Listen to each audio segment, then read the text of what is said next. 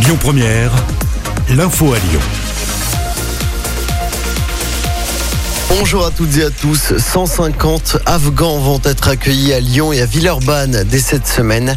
L'annonce a été faite hier soir par la préfecture du Rhône. En tout, 270 places d'hébergement vont être mises en place dans la région. En revanche, on ne connaît pas encore la date d'arrivée précise de ces réfugiés. Ils devront respecter un isolement de 10 jours. Une adolescente de 13 ans portée disparue dans le Val-de-Saône. La jeune fille a quitté son domicile de Roche-Taillée après une dispute. Elle n'a plus donné de nouvelles depuis lundi dernier.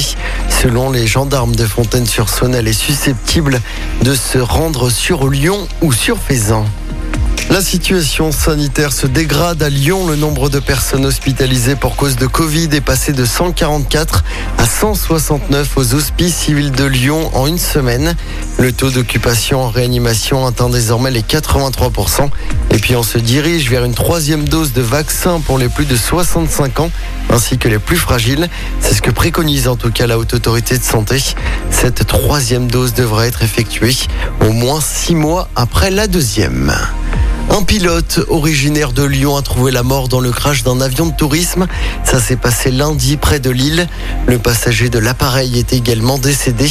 Selon les premiers éléments de l'enquête, une anomalie technique serait à l'origine du crash. Une enquête est ouverte pour homicide involontaire. En football, à moins d'une semaine de la fin du mercato, ça s'active en coulisses à l'OL. Une offre de 12 millions d'euros aurait été euh, transmise au Zénith pour recruter l'attaquant iranien Sardar Azmoun. De son côté, Maxwell Cornet pourrait bien quitter l'OL. Un accord a été trouvé entre Lyon et le club anglais de Burnley sur les contours d'un transfert d'environ 17,5 millions d'euros. Pour rappel, le mercato estival s'achève mardi prochain à minuit.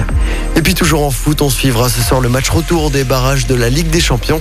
L'AS Monaco joue sur la pelouse du Shakhtar au match aller.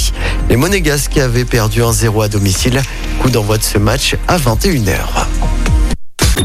Écoutez votre radio Lyon Première en direct sur l'application Lyon Première, lyonpremière.fr et bien sûr à Lyon sur 90.2 FM et en DAB+. Lyon Première